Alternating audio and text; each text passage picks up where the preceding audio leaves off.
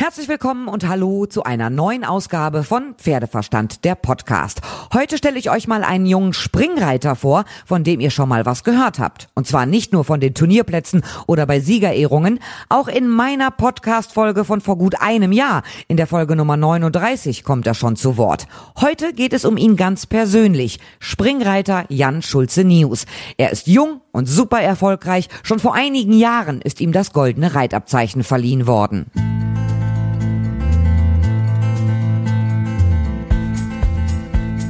Pferdeverstand der Podcast ist heute zu Gast bei Jan Schulze News. Alter 26 Jahre. Aus Freckenhorst. Hauptberuf Student. Nebenberuf Bereiter.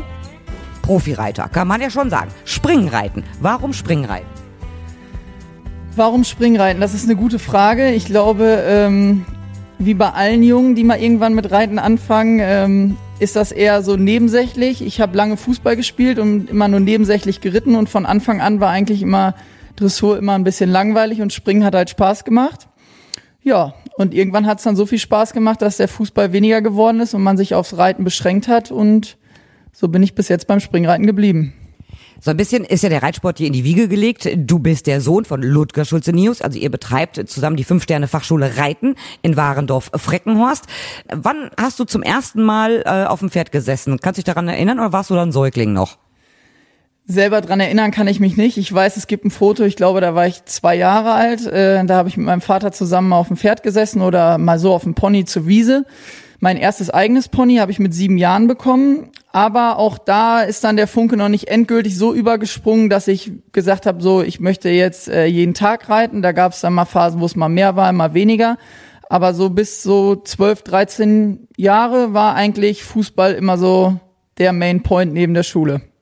Ich kenne es aus meiner Kindheit und Jugend. Wir hatten damals auch ganz wenige Jungs bei uns am Reitstall, aber die waren natürlich die Helden. Es waren, glaube ich, zwei Jungs und, glaube ich, 25 Mädels. Also irgendwann warst du doch auch der Hahn im Korb, oder nicht? Ich habe vielleicht hier auch äh, eine etwas besondere Situation gehabt, da wir ja immer hier die Ferienlehrgänge anbieten und hier auch immer Jungen dann meistens in den Ferien waren. Somit war ich nicht alleine und die Motivation war einfach viel größer. Man war zusammen in einer Reitgruppe und hat jeden Tag zweimal zusammen geritten und das hat einfach viel mehr Spaß gemacht. Und ich glaube, das war auch irgendwann so der Punkt, wo ich gemerkt habe, so, das ist was, was ich weitermachen will. Aber ich glaube, wenn man immer alleine gewesen wäre oder der einzige Junge, dann ist es auf jeden Fall schwieriger, dabei zu bleiben. Also euer Hof ist wirklich sensationell. Fünf Sterne Fachschule, Ausbildung in allen Disziplinen. Ihr macht ja auch Trainerausbildung. Ähm, aber warum hast du dann gesagt, ich mache Springreiten? Hättest ja auch Vielseitigkeitsreiten machen können. Ihr habt ein tolles Außengelände, ihr habt da auch Hindernisse stehen. Warum ausgerechnet Springreiten? Mir hat das von Anfang an wirklich sehr viel Spaß gemacht und ich muss auch ganz ehrlich sagen, was so die Geländehindernisse anging, ähm, wir beziehen die auch weiterhin viel mit ein, haben immer welche in der Halle stehen. Jeder, der unsere Anlage kennt, weiß, wie wichtig uns nicht nur beim Reiter, sondern auch beim Pferd die vielseitige Ausbildung ist. Aber umso höher diese festeren Hindernisse wurden, umso geringer wurde da auch ein bisschen mein Mut, muss ich ehrlich sagen. Und ähm, am Ende hat sich das durch die Pferde, die ich dann auch reiten durfte, so ergeben, dass ich dann beim Springreiten geblieben bin. Kannst du dich noch an deinen allerersten Sieg erinnern? Worin war das? Springreiterwettbewerb oder doch A-Springen? Nee, das war tatsächlich äh, beim Springreiterwettbewerb. Ich glaube, es war damals in Füchtdorf, den habe ich sogar drei Jahre hintereinander da gewonnen. Äh, das weiß ich noch, das war damals was ganz Besonderes. Ähm, und auch mit dem Pony, was ich siebenjährig bekommen habe, habe ich auch ähm, vier, fünf Jahre lang geritten. Und ich glaube, dass äh, ist auch so mit eines der drei, vier Ponys und Pferde, denen ich eigentlich am meisten zu verdanken habe. Ähm, du hast mittlerweile zahlreiche S-Siege. Du hast seit einigen Jahren das goldene Reitabzeichen. Wann wurde dir klar, dass du die Kriterien dafür erfüllt hast? Das war eigentlich ähm, ein besonders schöner Moment, weil mir das gelungen ist bei einem der schwersten Jugendturniere und dann quasi hier direkt vor der Tür beim Preis der Besten auf dem Gelände des DOKRs. Ich war damals äh, 19 Jahre alt und das war für mich eigentlich äh, ein gar nicht fassbarer Moment. Jeder, der den Preis der Besten kennt, weiß, wie anspruchsvoll das ist. Sichtung Europameisterschaften und ähm, bis dahin waren das für mich nie die glücklichsten Turniere und auf einmal war ich Fünfter im großen Preis und da das ein Springen der Klasse drei Sterne es war, wurde uns dann allen bewusst, dass das dann der endgültige Schritt war zum goldenen Reitabzeichen. Das war natürlich besonders schön vor heimischer Kulisse. Und das goldene Reitabzeichen hast du damals verliehen bekommen, hier auf eurem heimischen Turnier. Ähm, und da hast du, glaube ich, auch dein Paradepferd damals äh, sozusagen in Rente geschickt.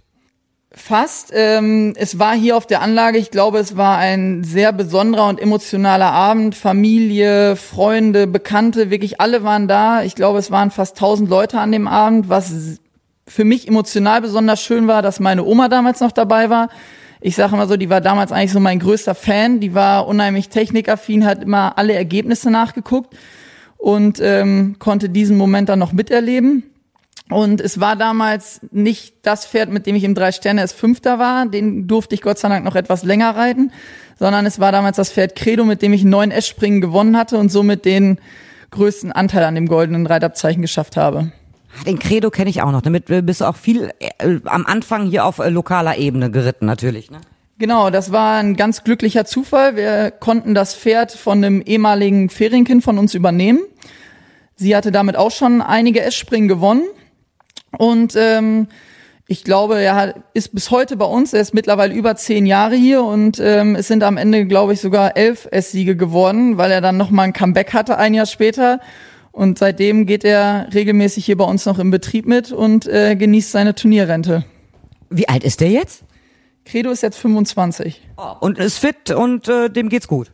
Ganz genau, der steht noch in der Box, wo er immer stand. Bei den ganzen anderen Turnierpferden fühlt sich pudelwohl und guckt auch immer noch raus, wenn wir zum Turnier fahren, egal zu welcher Uhrzeit. Oh, das finde ich richtig schön. Hauptsächlich studierst du ja eigentlich. Gut, in Corona-Zeiten ist das auch nicht so ganz einfach. Agrarwissenschaften? Genau. Warum? Agrarwissenschaften aus dem Grund, ähm, weil wir selber ja auch noch äh, Landwirtschaft betreiben. Neben der Reitschule ist das äh, auch ein weiterer Punkt hier auf dem Betrieb. Und man muss dazu sagen, dass Agrarwissenschaften viel mehr geworden sind mittlerweile. Es ist nicht mehr nur das rein ökologische, sondern auch das ökonomische. Jeder, der mittlerweile einen landwirtschaftlichen Betrieb führt, egal mit welcher Schwerpunktausrichtung, weiß, was da heute alles zugehört. Und dieser ganze Bereich der Ökonomie, äh, der hat mir unheimlich viel Spaß gemacht. Ich habe auch vorher eine Ausbildung zum Industriekaufmann gemacht und deswegen war das für mich so die optimale Symbiose. Wie lange musst du noch zur Uni gehen? Ein Jahr ist der Plan und äh, dann hoffentlich habe ich meinen Bachelorstudiengang beendet. Aber dann hörst du auch auf oder machst noch einen Master? Das gucken wir dann mal. Das wird man dann sehen. Du warst jetzt äh, schon auf Turnieren in Corona-Zeiten ja nicht so ganz einfach. Wie denn deine Erfahrung als Teilnehmer auf Turnieren während Corona-Zeiten? Als erstes kann man sagen, sehr positiv. Die Selbstdisziplin der Leute ist unheimlich hoch. Jeder kennt die Situation mittlerweile seit über einem Jahr. Die Leute sind einfach dankbar oder wir dürfen uns auch als Profisportler glücklich schätzen, dass wir zu den wenigen gehören, die unseren Sport weiter ausführen dürfen. Und ich glaube, gerade deshalb ist es auch, was sich jetzt zeigt, dass die Leute das merken und auch nach außen hin tragen, wirklich diszipliniert zu sein, sich an die Vorgaben zu halten. Und das sind auch, glaube ich, so die Dinge, die man von den vergangenen Turnieren so mitnehmen und weitergeben kann und auch nach außen tragen kann. Wie ist, äh, wir haben erst Februar, aber äh, wie ist denn dein, dein, deine Jahresbilanz bisher? Ich meine, du warst jetzt noch fünf oder sechs Tage auf dem Turnier erfolgreich? Ja, tatsächlich. Ich konnte mit äh, einem meiner Nachwuchspferde, der jetzt neun Jahre alt ist, ähm, das erste Mal ein 1,45 Meter Springen international gewinnen. Das war das Finale der mittleren Tour. Glückwunsch. Vielen Dank. Und äh, auch die anderen Pferde sprangen durchweg gut. Im Weltranglistenspringen war ich auch noch platziert mit meinem besten Pferd Fitch. Und Anfang des Jahres waren wir auch schon in Belgien. Da war ich auch Vierter im großen Preis. Und von daher blicke ich erstmal sehr zuversichtlich in die kommende Außensaison und natürlich auch erstmal noch auf unser Turnier hier. Welches Turnier ist denn bislang für dich das Schönste gewesen, wo du dabei sein konntest?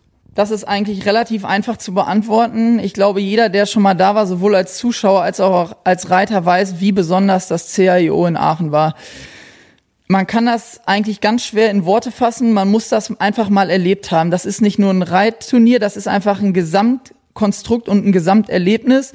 Und ich kann wirklich nur jedem ans Herz legen, wenn man mal die Möglichkeit hat, einfach mal als Zuschauer dahin fahren und einfach mal das auf sich einwirken lassen und das erleben, was man in Aachen erleben darf.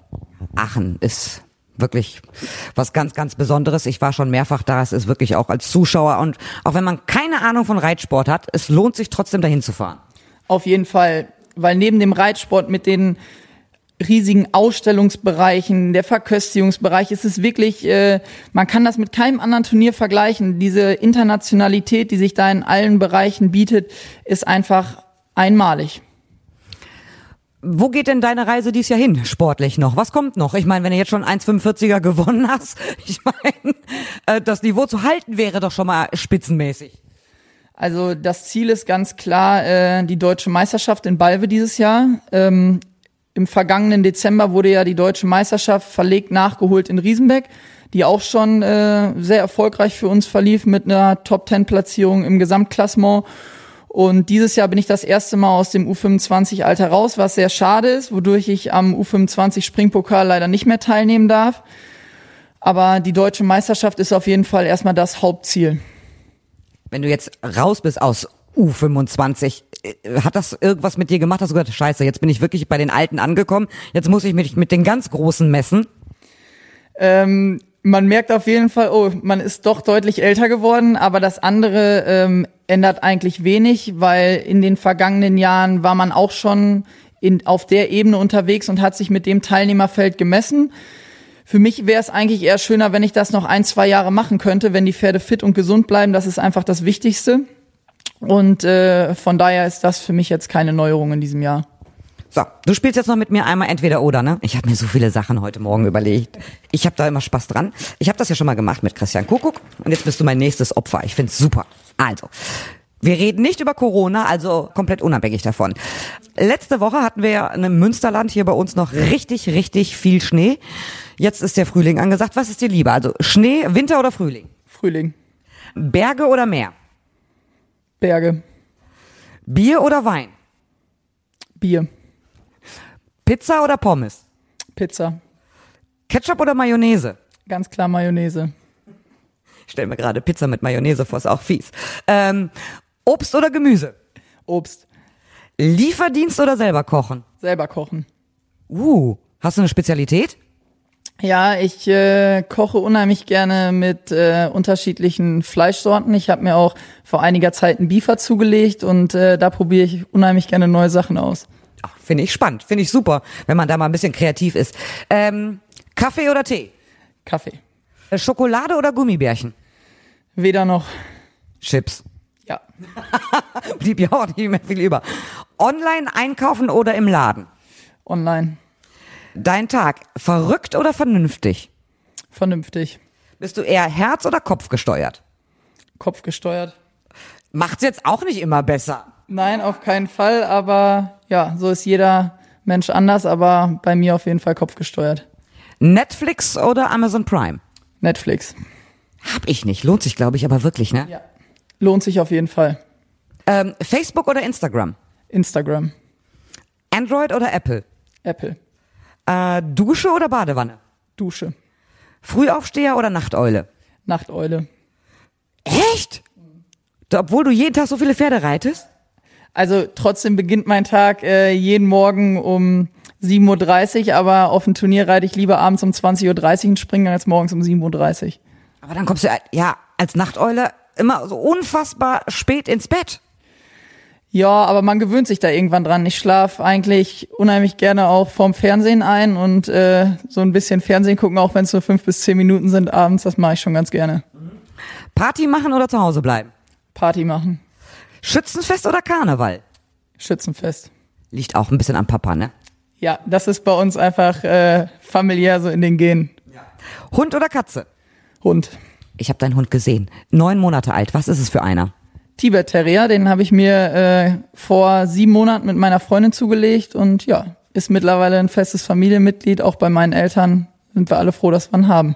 Ganz niedlich. War aber sehr ruhig. Hat vorhin viel geschlafen. Ist aber den ganzen Tag quirlig unterwegs. Ja, der ist den ganzen Tag hier auf dem Betrieb und wenn ich mal auf dem Turnier bin, äh, ist er bei meinen Eltern und äh, sonst auch hier den ganzen Tag frei, spielt mit den anderen Hunden von den Mitarbeitern und fühlt sich hier pudelwohl.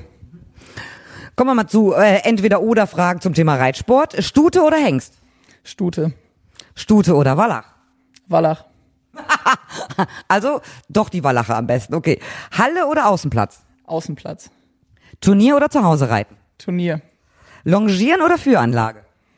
Führanlage, Bandagen oder Gamaschen? Sowohl als auch zu Hause oder beim dressurmäßigen Reiten gerne Bandagen, aber beim Springen hauptsächlich Gamaschen. Einzelsprünge oder Kombination? Einzelsprünge. Parcours springen oder eine Reihe? Zum Gymnastizieren gerne eine Reihe, aber äh, so zur Vorbereitung aufs Turnier auch häufig Parcours springen. Cavaletti-Arbeit oder Handarbeit? Handarbeit. Weide oder Paddock? Weide. Chaps oder Stiefel? Zu Hause Chaps auf dem Turnierstiefel. Super. Danke, dass du das mitgemacht hast. Und noch viel mehr vom Betrieb Schulze News hört ihr die nächsten Tage hier bei mir, Pferdeverstand der Podcast. Dann blicken wir nämlich auf einen wahren Turniermarathon, der hier stattfindet. Danke dir. Vielen herzlichen Dank.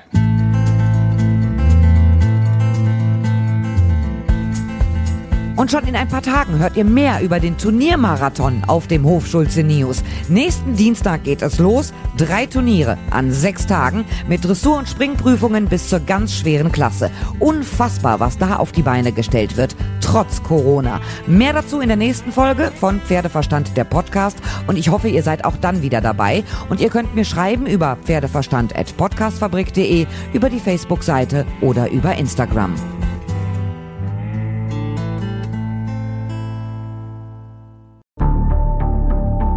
Wie lange kann ein Mörder sein dunkles Geheimnis bewahren? Wann bekommen die Angehörigen Gewissheit und die Opfer Gerechtigkeit?